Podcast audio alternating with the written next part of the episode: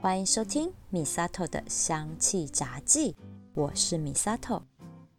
最近听唐启阳老师的星座解析，他说九月开始就是多事之秋了，因为月亮进入天秤座，和冥王星还有其他的星体都对冲，所以会发生非常多的啊杂事。我对星座解析还蛮感兴趣的。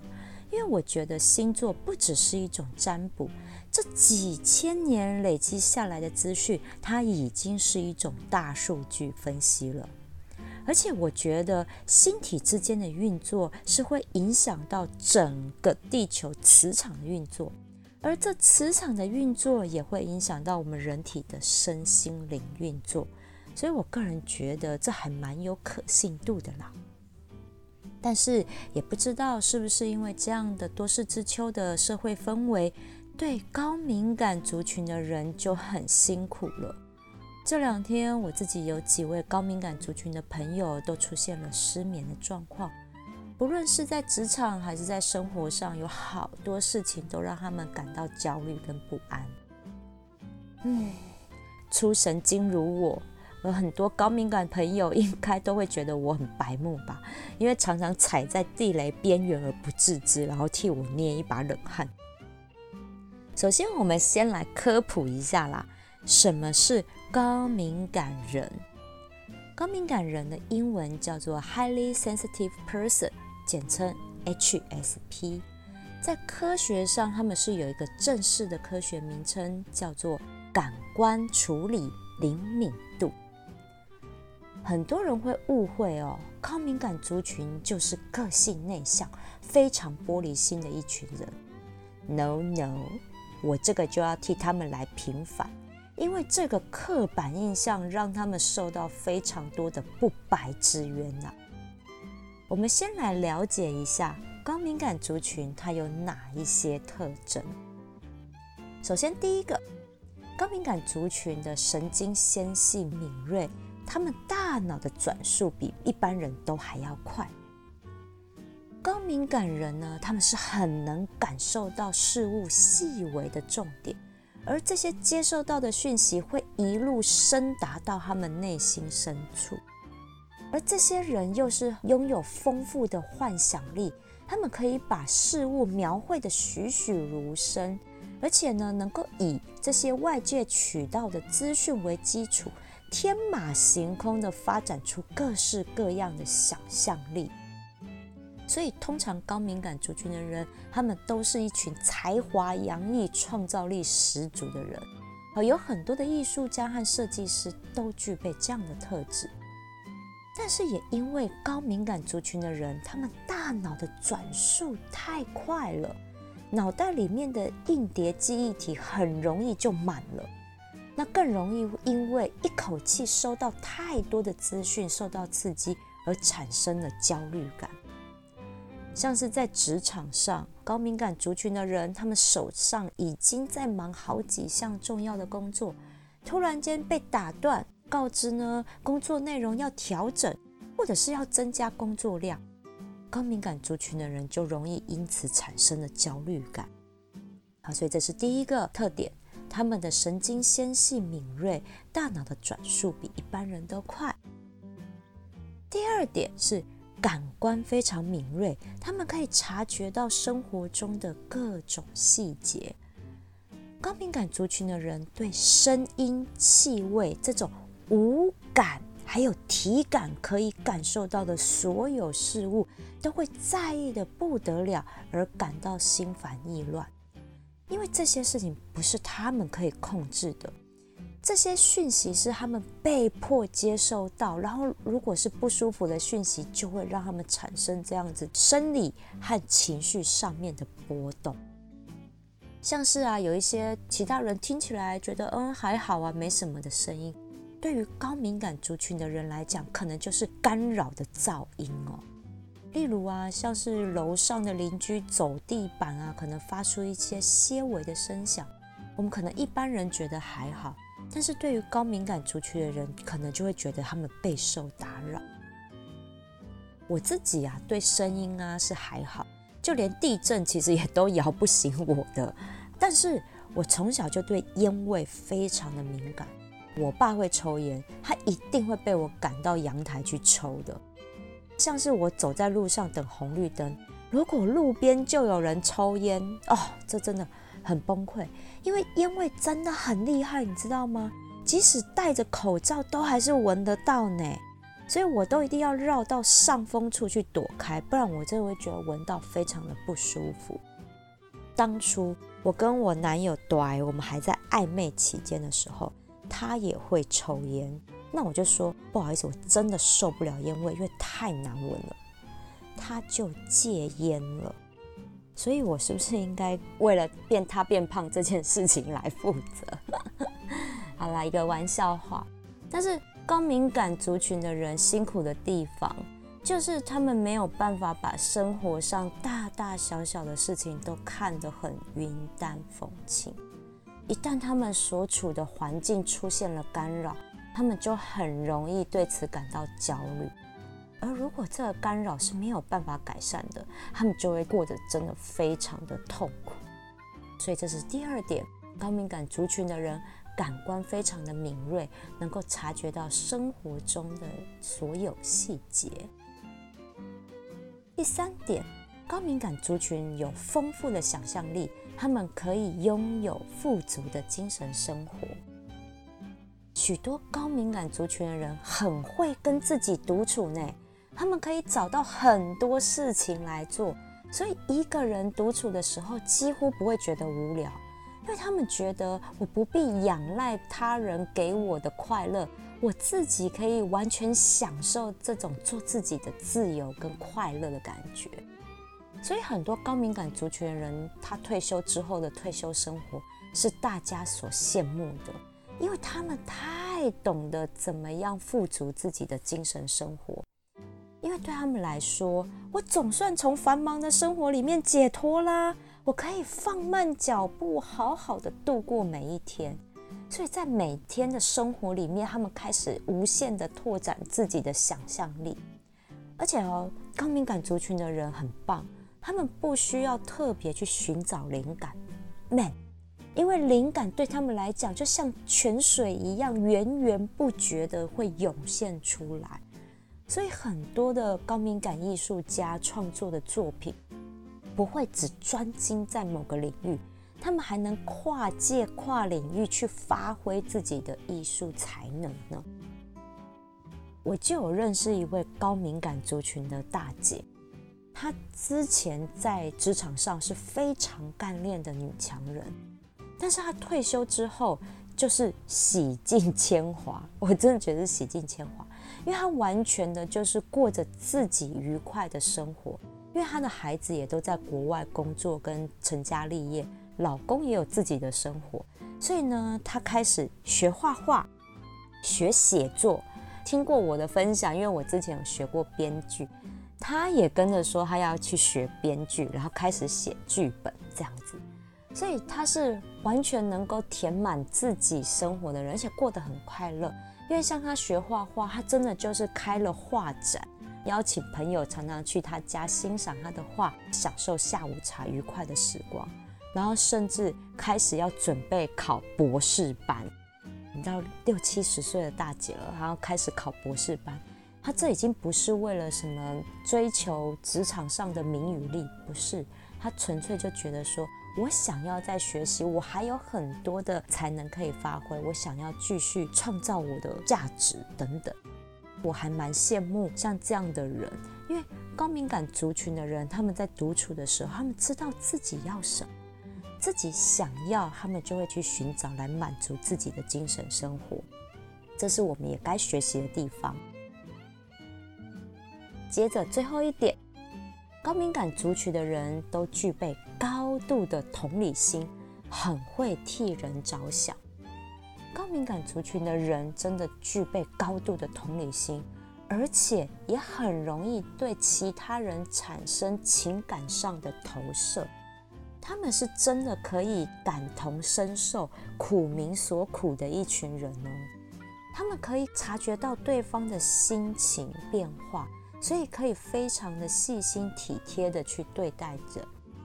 如果高敏感族群人从事的是服务业相关的工作，一定是常常被表扬、提供好服务的优良服务人员，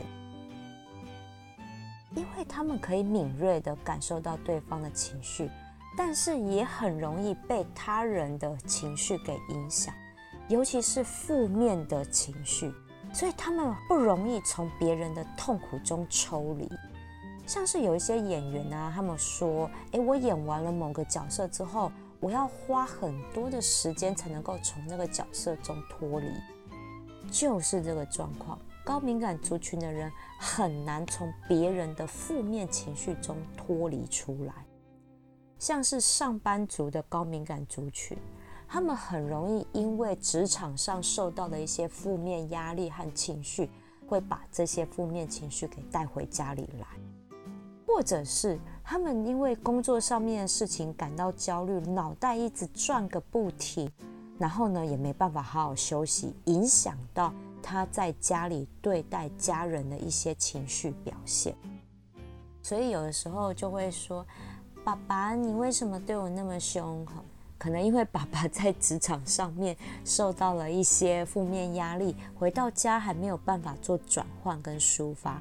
在这样的焦虑情况下，很容易把气出在家人身上。所以啊，如果高敏感族群他是从事和人接触性质比较高的工作，一定要好好照顾自己的内心，不然是很容易被对方的负面情绪给影响，让自己感受到巨大的压力和焦虑的。而且啊，高敏感族群的人其实是非常不喜欢剑拔弩张的争吵现场，因为他们一旦察觉到周遭的气氛变差，他们就会忍不住脑内小剧场就跑出来。他可能会想：我是不是做错了什么？这个人在生我的气吗？或者是，哎，是不是他没有办法回应我对他的要求，所以他觉得不高兴？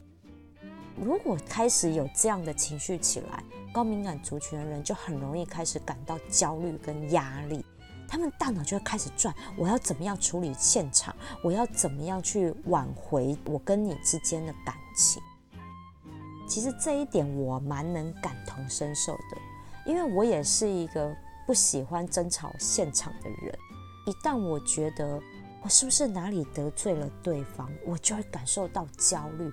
然后我就会想尽办法要来处理这件事情，即使对方不愿意和我说话，我还是会想尽办法透过各式各样的管道和方式来表达我自己的想法跟意思。这个是第四点，高敏感族群的人都具有高度的同理心，很会替别人着想。有没有发现？很像我们每一个人多多少少都有符合一些高敏感族群的条件。是哦，我们每一个人其实都具备了一些高敏感的特质在里面，这个是天生下来的。但是高敏感族群的人和我们一般人不一样的是，他们天生下来在讯息接收上就比别人敏锐非常多。就像之前有一部电影叫做《Lucy》，不知道大家有没有印象？里面 Lucy 她大脑开发到六七十趴的时候，那种感官几乎全开的敏锐度，嘿，高敏感族群的人的敏锐度就跟她差不多，因为他们的大脑在接受讯息的时候就比别人灵敏非常多。所以接收到的讯息就很容易驱动着生理和心理的波动变化，让他们很容易草木皆兵。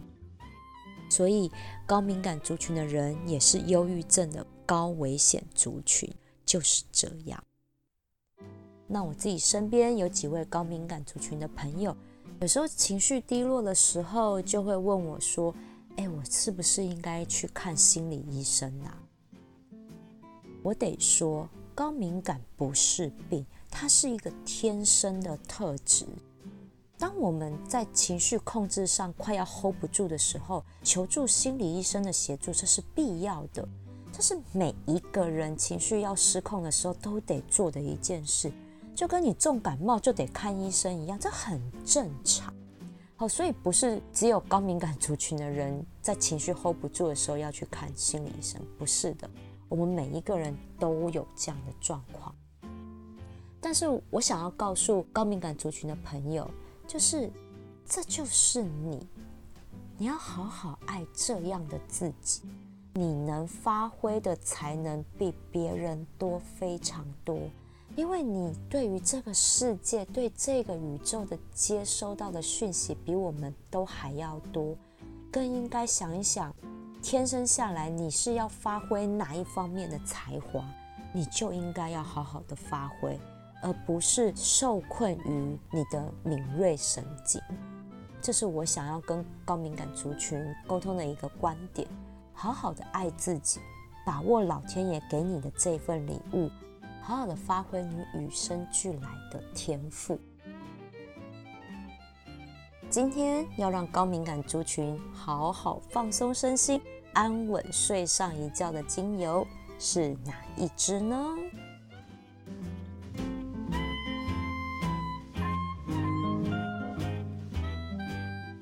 答案是。真正薰衣草，为什么是它呢？听我慢慢说来啊。真正薰衣草在芳疗界有“精油之母”的称号，因为会有芳香疗法这四个字的诞生，就是从真正薰衣草精油开始。因为啊，法国化学家盖特福塞他意外地发现真正薰衣草精油的疗效，从此之后投入精油的研究和推广，并且提出了芳香疗法 （aromatherapy） 这个专有名词，让植物精油还有它相关的产物有了正式的名分，让芳香疗法被大家所认识，并且被大家所爱戴。真正薰衣草可说是欧洲古老的药用植物之一呀。它这甜美的草香气息是鉴别度非常高的香气，我相信闻过的大家一定都认识它。这样的香味它含有两种化学成分在里面，一个是左旋沈香醇，往左边旋转的左旋，沈呢是三点水的沈。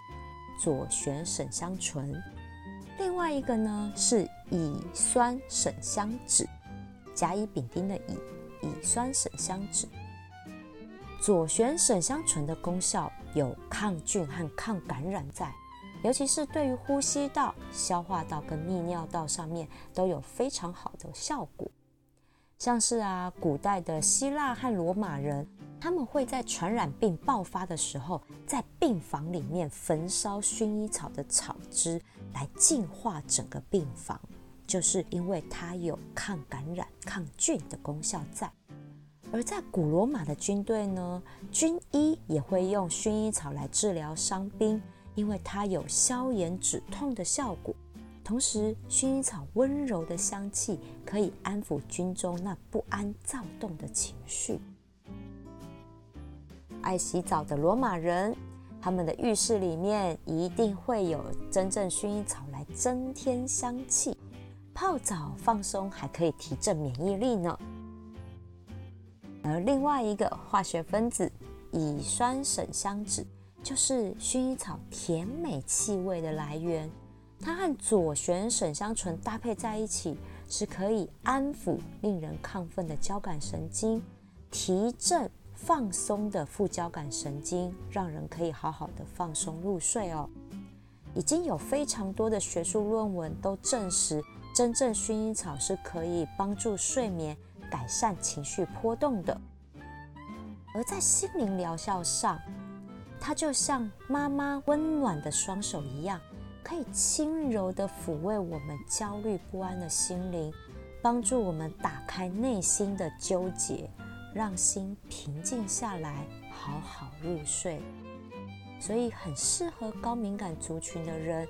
常常因为外界太多的讯息干扰而躁动不安，或者是因为一些人际关系而造成心理的纠结，感受到不愉快，真正薰衣草都可以抚慰我们的内心，就像妈妈一样，摸摸我们的头，哄着我们好好的入睡。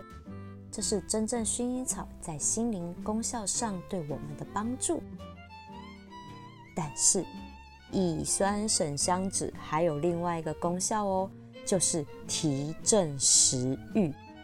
因为啊，当我们心情郁足到一个境界的时候，是吃不下饭的。这个时候呢，可以先闻闻真正薰衣草的香气，会比较有胃口，可以吃饭。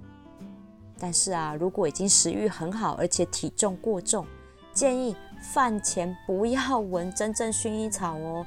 因为它会让脂肪分解的速度变慢，然后你又提振食欲之后又吃更多，反而会变更胖哦。所以使用真正薰衣草可要挑对时机点喽。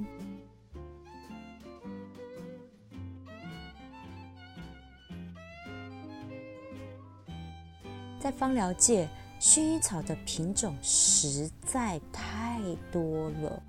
有些朋友会来问我，为什么我买的薰衣草精油都没有助眠的功效呢？嗯，这就要来看看你买到的是哪一个品种喽。萃取成精油的薰衣草品种，除了刚刚介绍的真正薰衣草之外，还有碎花薰衣草、醒目薰衣草、头状薰衣草这三种。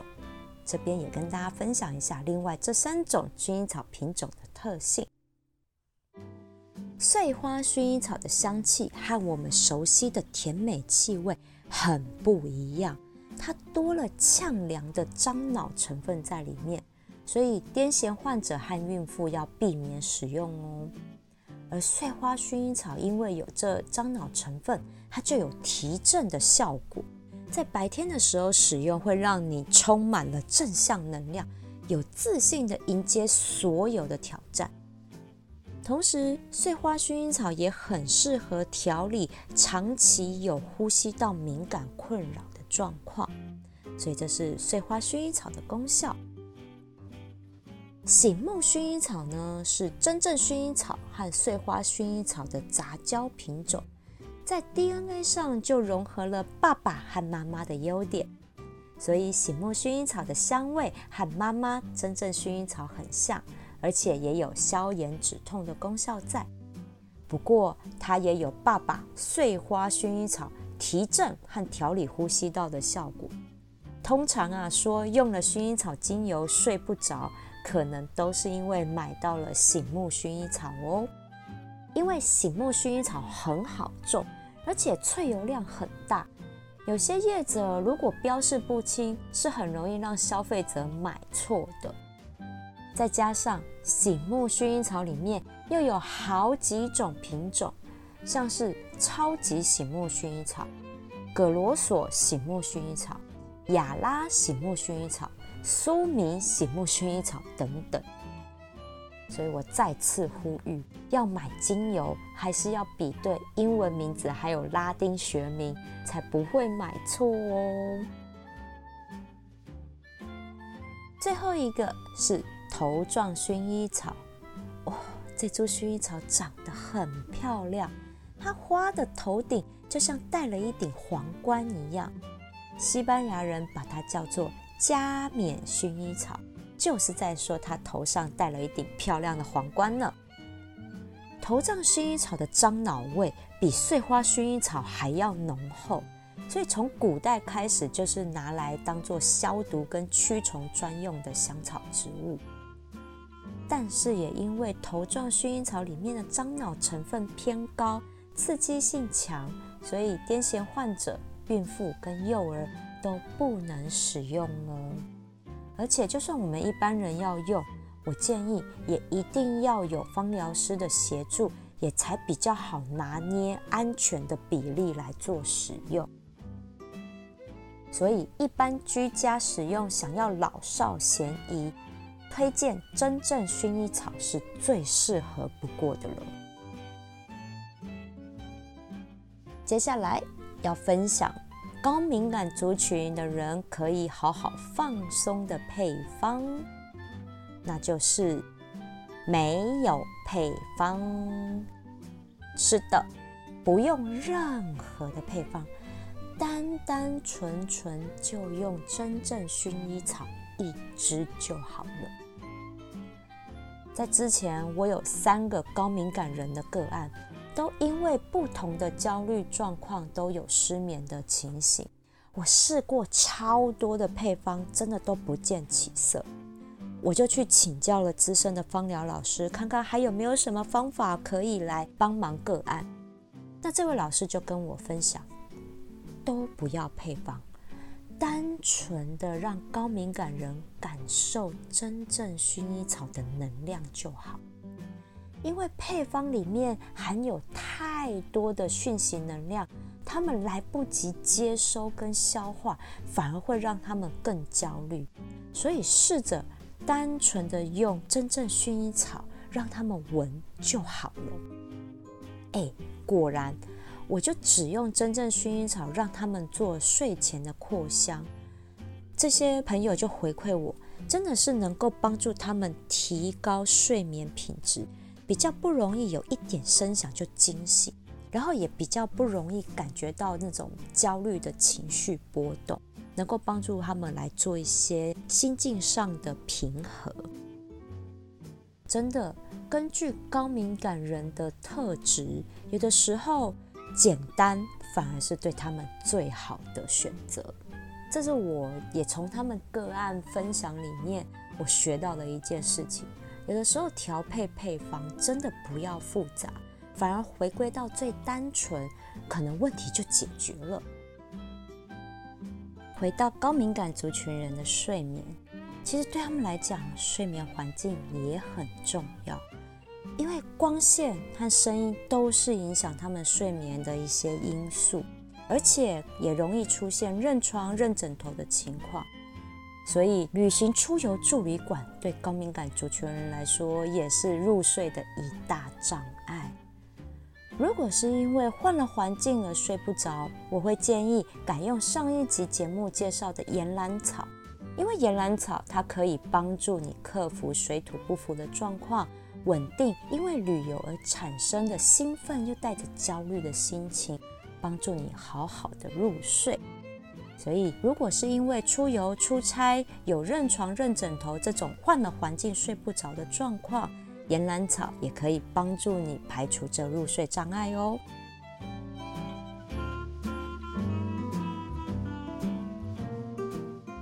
高敏感族群的人虽然容易因为外界的刺激而感受到敏感，但是他们也比一般人更能感受到幸福感。因为别人的一点点的体贴和用心的对待，他们就能够感受到人的温暖和爱的感觉。我有好几位高敏感族群的朋友，虽然平常看不惯我粗枝大叶的行为啦，但是也都会提醒我很多做人处事的道理，帮助我在人际关系和社交上可以更得体。这是我从高敏感族群人身上学到的智慧，就是。永远都要用一颗同理心去对待自己在乎的人。身边也有高敏感族群的朋友吗？要送他们礼物，记得选上一瓶真正薰衣草精油。我相信他们会感受到你的真感情。也欢迎把这一集节目分享给他们，请大家追踪订阅，在 Apple Podcast 上回馈五星评价，给我一些鼓励吧。米撒特的香气杂技，我们下次聊喽。